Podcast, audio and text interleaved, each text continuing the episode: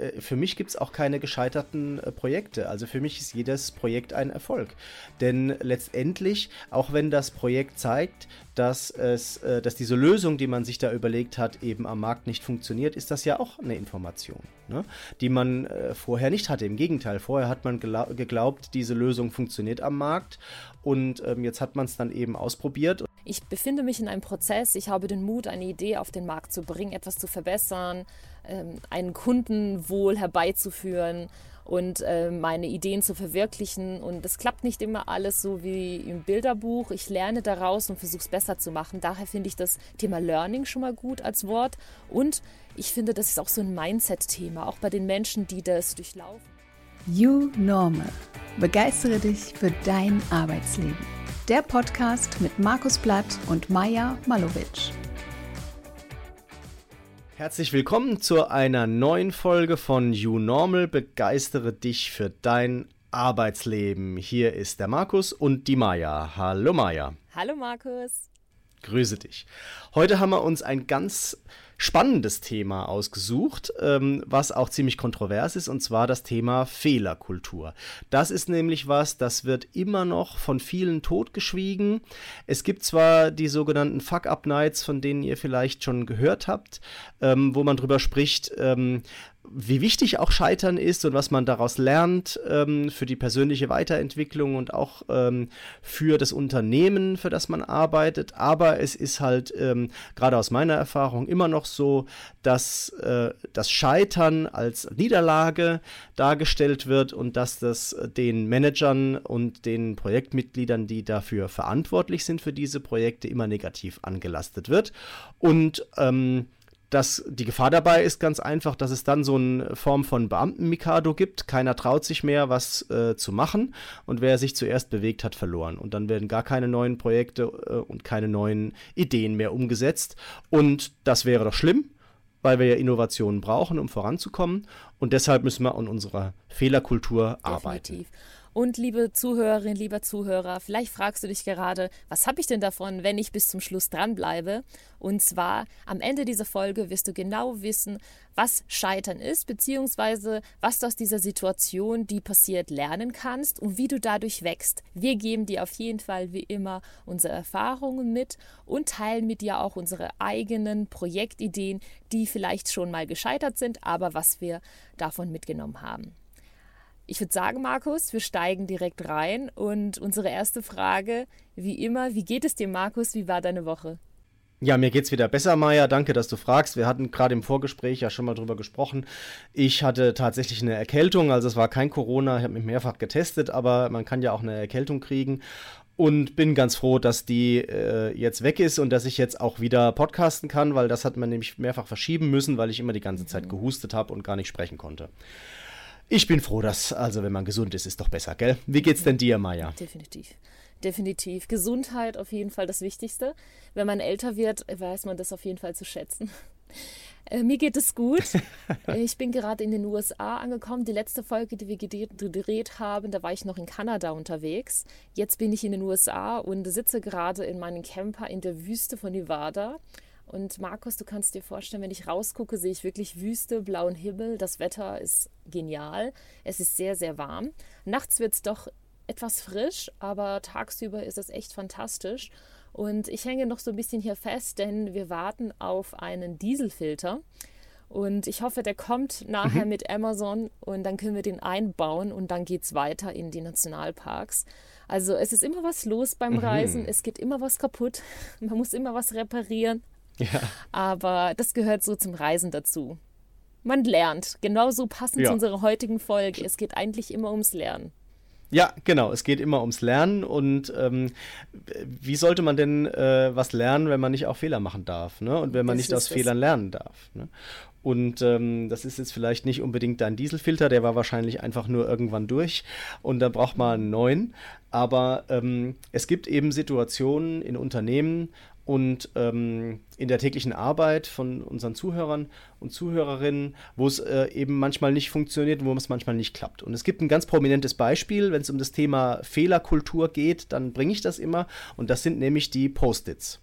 Und ähm, das wird jetzt, glaube ich, viele überraschen, weil Post-its sind ja ein super Erfolg. Und jetzt gerade auch in den letzten Jahren und auch in der Design Thinking Bewegung natürlich also unglaubliche Nachfrage erlegt haben, weil man eben Ideen darauf äh, notieren kann, weil man sie immer wieder umkleben kann, weil man ganz toll clustern kann, gruppieren kann und ähm, vielleicht auch, äh, sagen wir mal, äh, sie einfach auf, dann das, auf das nächste Canvas äh, transferieren kann, weil die ja immer, du kannst sie ablösen und neu hinkleben und das funktioniert ja einfach ganz super. Und das ist doch ein tolles Produkt, ne? Was hat das mit Scheitern zu tun?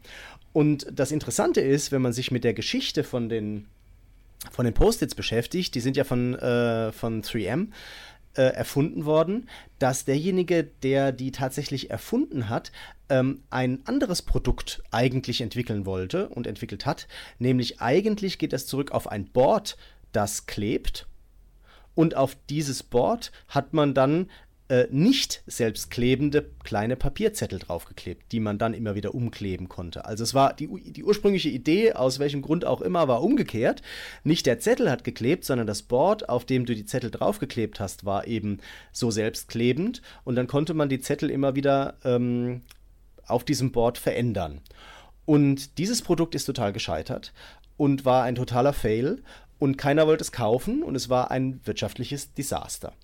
Und das Interessante ist, es musste dann erst jemand anders kommen, nämlich ein Kollege von demjenigen, der dieses Produkt äh, entwickelt hat, der tatsächlich einfach auf die Idee kam, das umzudrehen. Also nicht das Board selbstklebend zu machen, sondern die kleinen Zettelchen selbstklebend zu machen.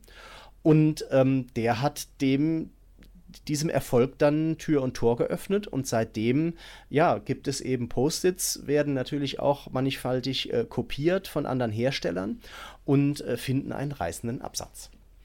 Mhm. Hast du das gewusst, dass das äh, so rum passiert ist? Also ich wusste, dass mit den Post-its auch so eine typische Innovationsgeschichte ist. Ähm, Im Innovationsbereich sagt man, du startest mit deiner Idee und kommst ganz woanders raus. Aber so im Detail wusste ich das nicht. Und ich finde das eigentlich cool. Und äh, du hast gesagt, äh, man ist gescheitert. Und da frage ich mich immer, was bedeutet Scheitern? Ich finde irgendwie, manchmal ist die deutsche Grammatik und deutsche, sage ich mal, Wörter sind irgendwie komisch. Ich bin ja selber Deutsch ist ja nicht meine Muttersprache, deswegen analysiere mhm. ich auch manchmal Wörter. Aber scheitern, ich finde, das hört sich mal so drastisch an, als ob etwas für immer vorbei ist. Und deswegen bin ich mir manchmal unsicher, ob das Wort auch irgendwie gut ist. Ähm, ich finde eher so eine Lernkultur schöner. Und äh, von diesen Post-its wusste ich nicht, aber äh, ich habe natürlich auch selber Erfahrungen in diesem Umfeld gemacht wenn es darum geht, etwas zu versuchen, neue Ideen zu entwickeln, dann funktionieren die nicht richtig und ich lerne daraus und versuche es besser zu machen. Entweder klappt es oder es klappt nicht. Mhm. Erzählst du uns mal davon? Ja, kann ich gerne machen. Ich habe mir auch natürlich äh, im Vorhinein auch Gedanken gemacht, was ich schon erlebt habe. Und erst dachte ich, nee, da gibt es ja nicht viel. Aber dann bin ich äh, reingegangen und dann ist mir wirklich aufgefallen, boah, ich habe schon unzählige Male Sachen versucht, die nicht geklappt haben. Denn ich bin ja erst so wirklich so ein begeisternder Mensch. Ich liebe es, Ideen zu entwickeln. Du kannst dir vorstellen, Markus, besonders jetzt, ich sitze ja viel im Auto mit meinem Freund. Wir fahren ja viel. Schon 26.000 Kilometer sind wir gefahren. Und ja da kommen eine Ideen und nicht so, oh, wir sollten das machen oder diese Geschäftsidee oder so. Und ich bin so ein Mensch, ich kann leicht diese Begeisterung in anderen entflammen, dann sind sie begeistert, aber selber denke ich dann, oh, vielleicht doch nicht oder mm, klappt vielleicht nicht. Und ich habe einfach gelernt, auch in beruflichen Projekten, Workshop-Durchführungen, die ich gemacht habe und Zusammenarbeit mit Teams, dass man eigentlich immer lernt und nie alles glatt läuft. Und deswegen würde ich sagen, da ist es schon das Thema drin. Falls einer jetzt sagt, oh, ich bin noch nie gescheitert, bei mir läuft alles gut. Ich glaube, jeder von uns hat etwas, was nicht gut gelaufen ist. Das Wichtigste ist, was man daraus gelernt hat. Und äh, wenn etwas nicht so gut klappt, lernt man es einfach das nächste Mal besser zu machen im Idealfall. Und das ist etwas, was ich für mich mitgenommen habe, für meine Einstellung. Äh, einfach zu machen und einfach Sachen zu versuchen. Und für mich wäre das Schlimmste, mich zu fragen, was wäre wenn gewesen. Daher, ich habe viele Erfahrungen zu diesem Thema gemacht und ich möchte auch äh, eine Erfahrung teilen, die mir vor einigen Monaten passiert ist. Und mhm. da musste ich aber noch ein bisschen rausholen. Ich hoffe, das ist in Ordnung. Ja, klar. Also, äh, wie Markus, wie du weißt, bin ich ja Design Thinking Coach, Dozentin und beschäftige mich wirklich seit 2014 mit dem Thema Unternehmertum und Design Thinking. Und äh, die Zuhörerinnen und Zuhörer werden ja wissen, ich bin ja äh, begeisterte äh, Design Thinking Fan geworden durch deine Bücher, die ich gelesen habe. Die haben mich wirklich zu diesem Thema gebracht. Und ich habe kurz vor Corona von der Corona-Pandemie angefangen, mich diesem Thema zu beschäftigen. Wie schafft man es, das Thema Unternehmertum wirklich an mehr Leute zu bringen, es digitaler zu machen? Und äh, ich hatte die Idee, wirklich ein digitales Produkt rauszubringen, denn Design Thinking und Coaching ist ja sehr persönlich. Man arbeitet sehr eng mit den Menschen zusammen und man entwickelt sich gemeinsam mit den Teams und Ideen. Und meine Idee war, so etwas wirklich digital auf die Beine zu stellen. Wirklich mit dem mhm. Ziel, jeden dabei zu unterstützen, seine Ideen und Träume umzusetzen, egal wo man auf der Welt ist. Und äh, ich habe mir wirklich Zeit gelassen, habe zwei Jahre an einem Produkt gearbeitet, habe es wirklich kundenzentriert aufgebaut, sozusagen das, was ich selber auch predige, immer habe ich versucht einzuhalten. Und ich muss auch gestehen, das war nicht immer einfach. Ja. ähm, und das Coolste war auch noch, Markus, ich hatte Glück und habe einen Kunden davon erzählt, von meiner Idee. Und er hat gesagt, ja, super, das brauchen wir fürs Unternehmen. Bitte, Maja, äh, veröffentliche es schnell wie möglich. Und ich habe es mit ihnen getestet und das Feedback war toll. Und danach dachte ich, hey, perfekt, alles ideal. Ich habe ein digitales Produkt. Ich habe es mit den Kunden aufgebaut. Es ist wirklich gut geworden. Das Feedback ist super. Muss doch laufen. Alles wunderbar. Aber es läuft nicht gut. Ich weiß nicht, woran es liegt. Ich bin immer noch an der Problemherausfindung. Entweder liegt es daran, dass ich meine richtige Zielgruppe nicht erreiche, irgendwo ist ein Fehler passiert, vielleicht habe ich auch doch nicht einen Bedarf gedeckt, den ich gedacht habe zu decken mit meiner digitalen Idee. Also ich bin wirklich dabei, das herauszufinden. Was ich schwierig finde, ist eher das Thema, was man persönlich durchlebt durch so eine Sache, dass man an sich selber anfängt zu zweifeln und auch die Gespräche mit anderen, wenn die Fragen kommen, ja, wie läuft denn deine Idee? Und dass man sich immer so ein bisschen rechtfertigen muss. Und das sind so Sachen, mhm. die ich für mich herausfordernd fand. Nicht, dass ich jetzt ein Produkt habe, ein digitales, wo ich noch versuche, den richtigen Dreh herauszufinden. Es ist eher der Umgang, was mit mir im Inneren passiert. Und wenn ich darauf angesprochen werde, dass ich nicht anfange, selber an mir selbst zu zweifeln. Und ich wollte das einfach hier an dieser Stelle teilen.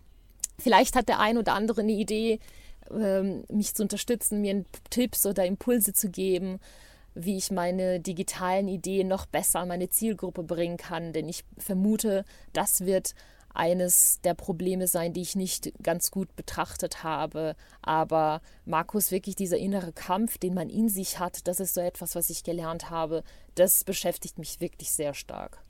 Mhm. Ja.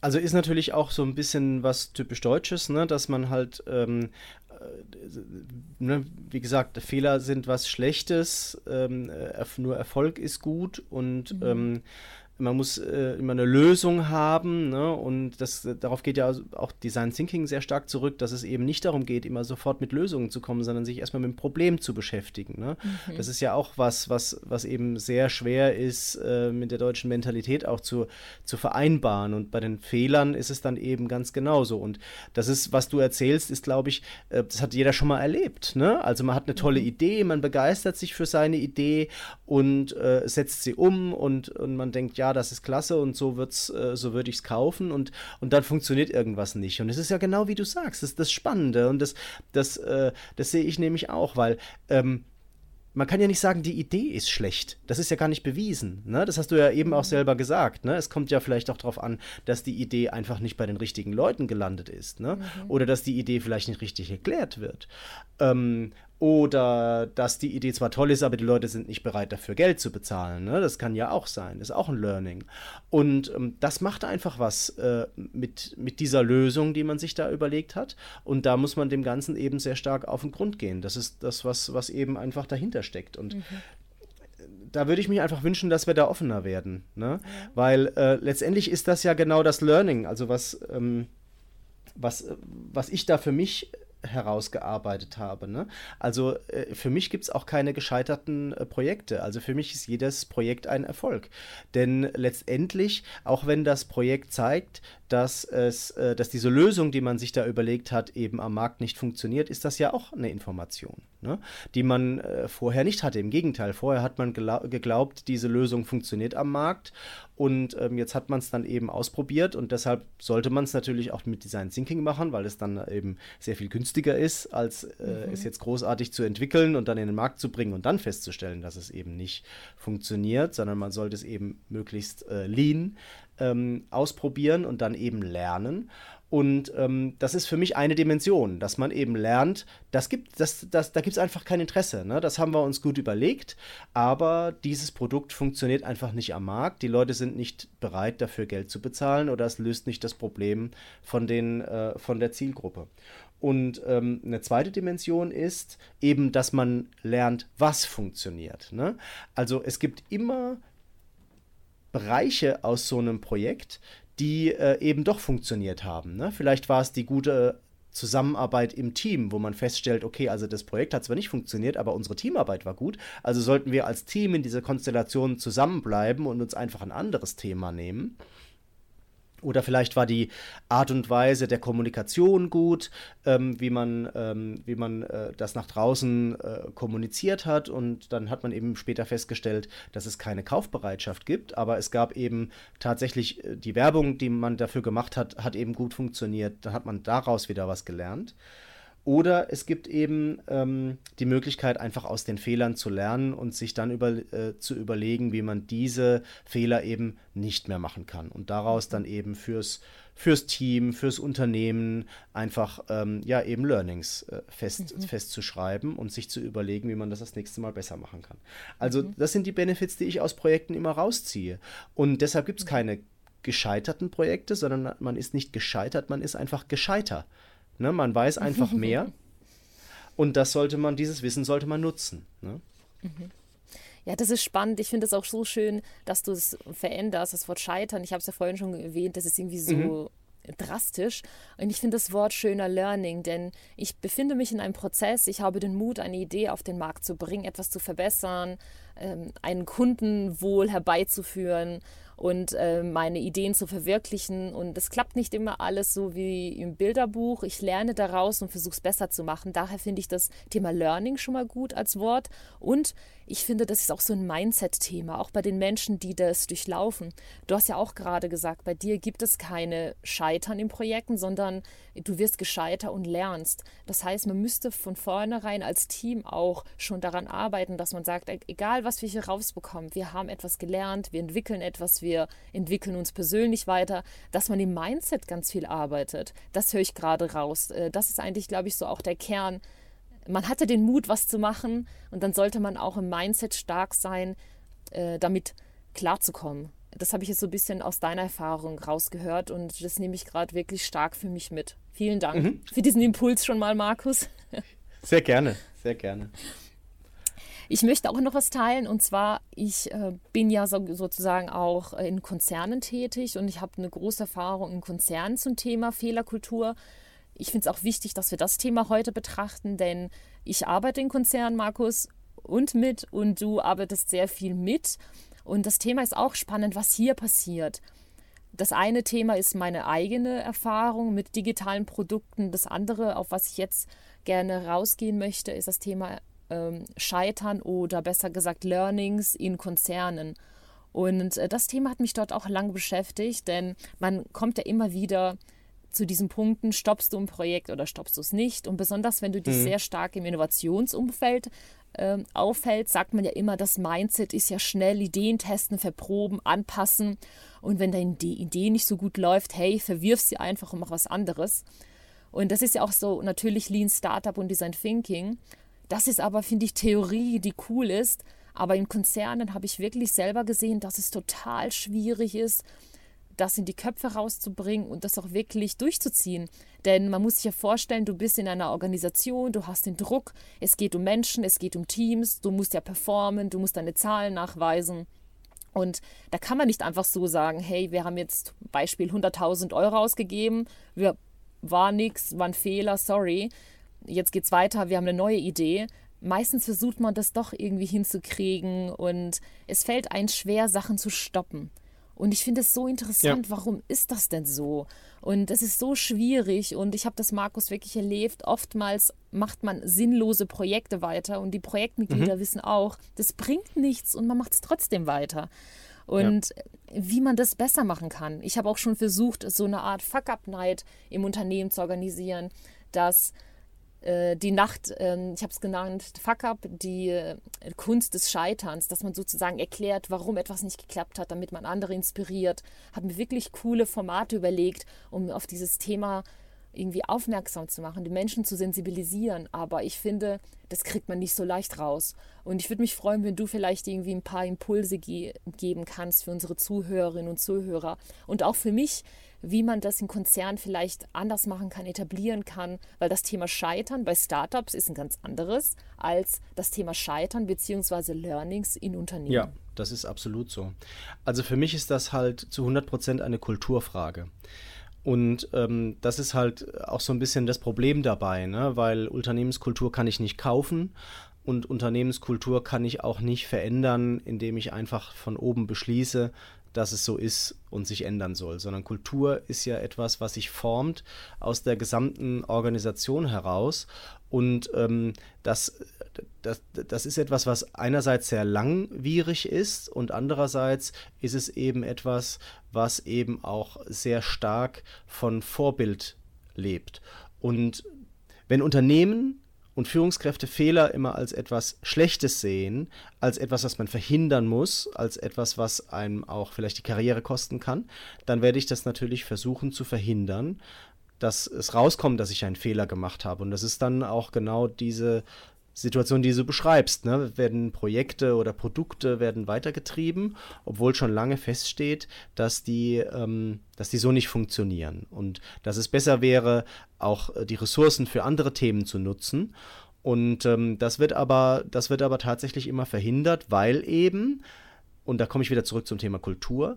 Die Kultur in diesem Fall eben sagt, na, Fehler sind etwas Schlechtes und Fehler müssen verhindert werden. Wenn aber die Kultur so ist, wie ich es eben beschrieben habe, ne, dass Fehler etwas sind, was einfach ganz natürlich ist und woraus man lernen muss und woraus man Benefits ziehen kann, und wenn man gleichzeitig eben mit dem Design Thinking Ansatz daran arbeitet, dass man Dinge immer schnell und kostengünstig ausprobieren kann und eben nicht, also mit einem großartigen Projekt und unglaublich, also dass es immer alles 100% sein muss, ähm, äh, auf den Markt bringt und dann erst feststellt, dass es nicht funktioniert, dann kann ich natürlich auch ganz schlecht äh, zugeben, dass es nicht funktioniert. Wenn ich aber etwas klein teste und merke, das funktioniert mhm. so nicht, ich muss was ändern oder ich muss was ganz anderes machen, dann habe ich auch nicht so ein Problem damit, das ähm, den Fehler einzugestehen. Ne?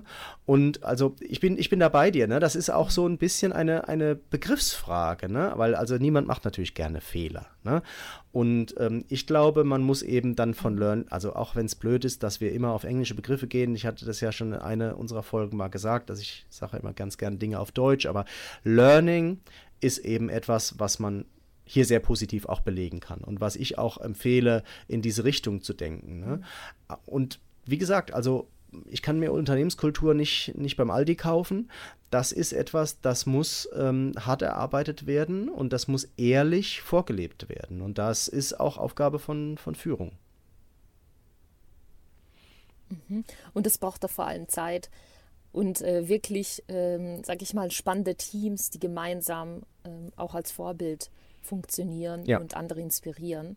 Das nehme ich jetzt auch mit. Und wie du sagst, das Schöne ist ja wirklich mit der Design Thinking Methode, man kann in kurzer Zeit das Mindset, sage ich mal, in die Menschen bringen und gemeinsam mit ihnen entwickeln, erproben. Ich glaube, die Herausforderung ist eher, wenn man aus diesem Design Thinking Prozess raus ist und schon länger an etwas arbeitet und dann zu sagen, oh, doch nicht so. Das ist etwas, was man wirklich, wie du schon gesagt hast, mit der Unternehmenskultur, mit den Menschen an sich vereinbaren muss und trotzdem ja. dahinter steht. Und äh, ich halte ja Vorlesungen an der Hochschule und ich zeige meinen Studenten immer, was die größten Herausforderungen ist oder warum Startups scheitern. Und die ersten drei Punkte sind mir gerade in den Kopf gekommen. Ich weiß nicht, ob du das gewusst hast. Äh, ich teile sie einfach mal an dieser Stelle. Der erste Punkt ist kein Markt, wenn Ideen scheitern. Der zweite Punkt ist kein Geld. Und der dritte Punkt ist kein richtiges Team. Und äh, ich sage mal, wenn du in einem Konzern arbeitest, sind die ersten zwei Punkte oder der zweite Punkt auf jeden Fall Geld da. Man hat ja Geld für Innovation im Idealfall und will ja was voranbringen. Das heißt, daran kann es nicht liegen, wenn ein Projekt scheitert.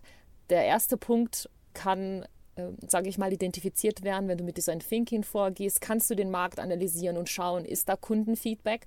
Aber Markus, wirklich der dritte Punkt, kein richtiges Team, das finde ich so spannend. Denn in meiner Erfahrung, in dem Konzernumfeld, in dem ich gearbeitet habe, rund um Innovation, haben wir wirklich die meisten Projekte gestoppt, wenn es Unklarheiten im Team gab. Zum Beispiel einer hatte eine andere Vision, der andere wollte woanders mit dem Produkt hin oder die kamen nicht miteinander klar oder die Kompetenz war nicht im Team vorhanden. Das waren so die Punkte, die ich gesehen habe, die nicht funktioniert haben und deswegen die Projekte an ihre Grenzen kamen. Wie ist das in deiner Erfahrung? Hast du auch schon so etwas in der Richtung mitbekommen?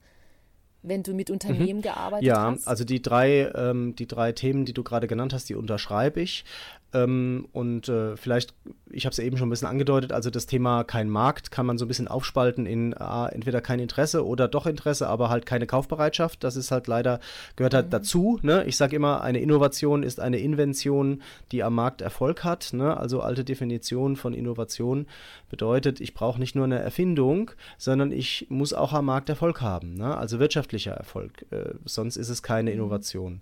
Und was du über Teams sagst, das kann ich absolut unterschreiben. Und hier ist halt auch oftmals genau das Problem, dass ähm, der, der, Hintergrund des Ganzen ist oftmals, dass es eben einen Unterschied macht, ob ich ähm, Ideen entwickle und daraus Konzepte mache oder ob ich diese Ideen dann ähm, zum Produkt mache und teste oder ob ich Produkte wirklich am Markt einführe. Das sind drei völlig unterschiedliche Aufgaben und es ist, liegt in der Natur der Sache, dass nicht das gleiche Team diese drei Aufgaben gleich gut erledigen kann.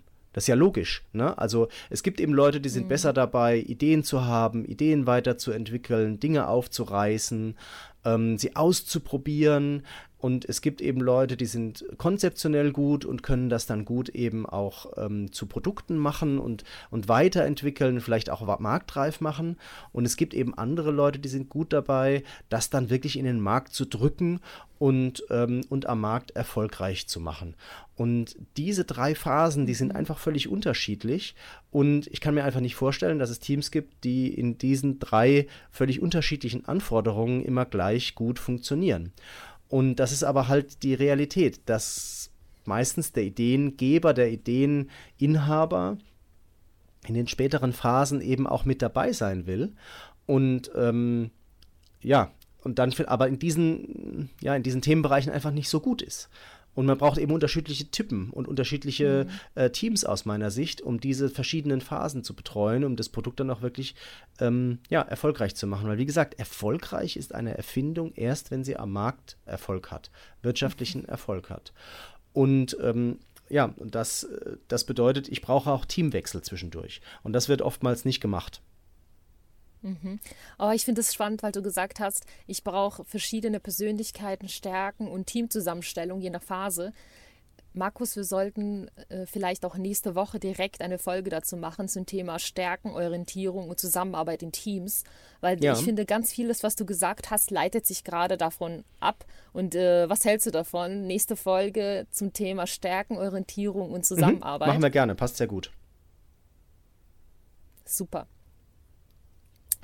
Was ist denn so ein bisschen dein Resümee? Was möchtest du zum Schluss äh, für unsere Zuhörerinnen und Zuhörer mitgeben? Ja, Markus? ich will wenn du es ja, ja, auf jeden Fall. Ich möchte es ganz gerne nochmal so zusammenfassen, also, dass man vor, vor Fehlern und vom Scheitern, da sind wir wieder bei diesen schlimmen deutschen Begriffen, dass man da einfach keine Angst haben soll. Mhm. Ne? Und ähm, wie, es ist wirklich auch eine Aufgabe für, für beide Seiten, also für die Mitarbeitenden, aber auch eben für die Führungskräfte. Führungskräfte müssen lernen, das stärker zu akzeptieren, auch selber, wie ich gesagt habe, ähm, zu den Fehlern stehen, die man selber macht. Und das erfordert einfach Mut. Und ich plädiere einfach immer dafür, diese Sichtweise zu haben, ähm, es gibt einfach kein Projekt, aus dem man nicht irgendetwas lernen kann.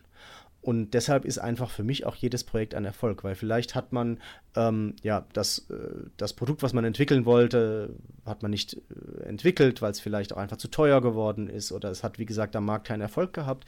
Aber vielleicht habe ich dann gelernt, welche Methoden ich anwenden muss, um so ein äh, Projekt zu bearbeiten und bin eben selber schlauer geworden. Und das sind einfach so Beispiele, die muss man sich, die muss man einfach in den Vordergrund stellen. Und da muss das Unternehmen von seiner Führung her, muss darauf ausgerichtet sein, genau diese Dinge auch rauszuziehen. Also Unternehmenswiki, wo man sowas dokumentieren kann.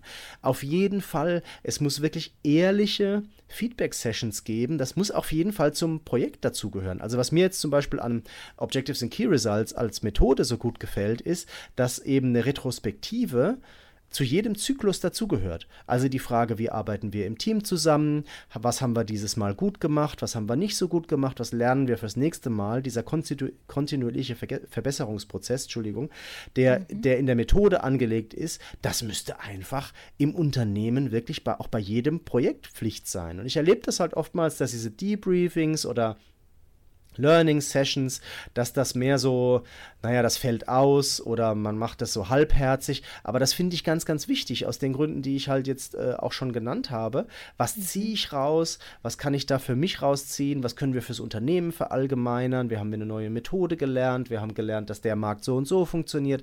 Aber das muss man auch dem Unternehmen dann auch, ähm, das sind Werte. Ne? Also Informationen sind Werte und die Informationen werden mhm. immer wichtiger und immer teurer in unserer Welt. Und deshalb muss ich die fürs gesamte Unternehmen, das ist meine Pflicht, ne? also äh, fürs gesamte Unternehmen nutzbar machen. Und dazu eignen sich eben so Dinge wie Unternehmenswikis oder eben so Veranstaltungsformate, wie du das eben auch äh, beschrieben hast. Das finde ich ganz wichtig. Und dann ändern sich auch mhm. Kulturen ganz in Unternehmen. spannend. Und das ist wieder das Thema Mindset und Unternehmenskultur. Es kommt immer doch wieder auf das rein ähm, oder heraus, was für Menschen du hast, welche Menschen du zusammenbringst und äh, was für ein Mindset das Unternehmen hat, dass man sagt, alles, was wir lernen, ist wichtig und wir teilen das, was wir gelernt haben, mit allen anderen. Absolut. Genau, ja, cool. so ist es. Ähm, ich komme vielleicht zu meiner äh, Empfehlung der Woche oder Tool der Woche, weil das passt gerade ganz gut, wenn das für dich in Ordnung ist, ja. Markus. Absolut. Mhm. Und zwar, ähm, ich habe es schon erwähnt, ich bin ja etwas länger jetzt im Auto unterwegs und äh, wir hören ganz viele Podcasts und ich möchte gerne einen Podcast ans Herz legen und zwar heißt es How I Built This. Das ist ein ganz toller Podcast, er ist auf Englisch. Ähm, es geht darum, dass ganz berühmte, bekannte Gründer von verschiedenen Unternehmen ihre Geschichten und ihre Learnings teilen. Das heißt wirklich von Anfang an, wie sie es aufgebaut haben, was sie gelernt haben und wie sie zu dem gekommen sind, wo sie gerade stehen. Es gibt auch ganz viele, äh, sage ich mal, gescheiterte Geschichten, besser gesagt Geschichten und Erfahrungen, die nicht so gut geklappt haben. Und was ich spannend finde, am Schluss stellt der Moderator den Gründern immer zwei Fragen. Die erste Frage ist, war es Können, dass du da hingekommen bist oder war es Glück? Und das ist irgendwie total krass, Markus, was die Gründer wirklich mitgeben und wie offen sie sind. Und es gibt keine einzige Gründergeschichte, die nicht aus etwas nicht gescheitert ist, aber woanders hin wollte und am Schluss waren sie woanders da. Das heißt, nichts läuft glatt. Mhm. Und das ist für mich so wichtig auch Nein. zu hören. Beispiel Instagram habe ich mir letztens angehört. Die wollten ja auch wo ganz anders hin und sind am Schluss bei Instagram, bei dieser App gelandet.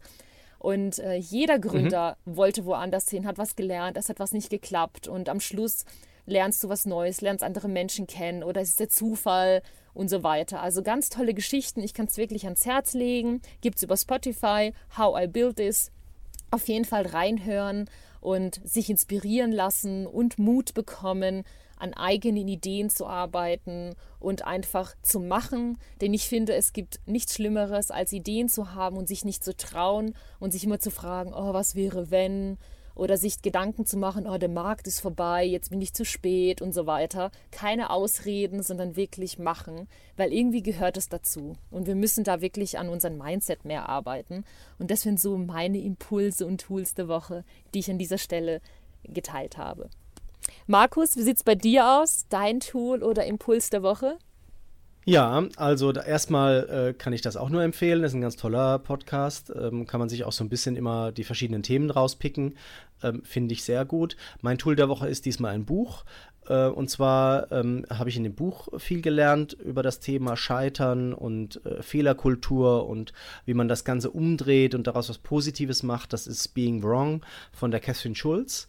Ähm, verlinken wir auch in den, in den Show Notes. Ist auf jeden Fall für jemanden, der gerne mal in dieses Thema einsteigen möchte, der vielleicht auch mal wie gesagt, Kultur verändern möchte oder für sich selbst was lernen will, ein super Startpunkt und äh, das kann ich wirklich nur empfehlen. Ja, schön.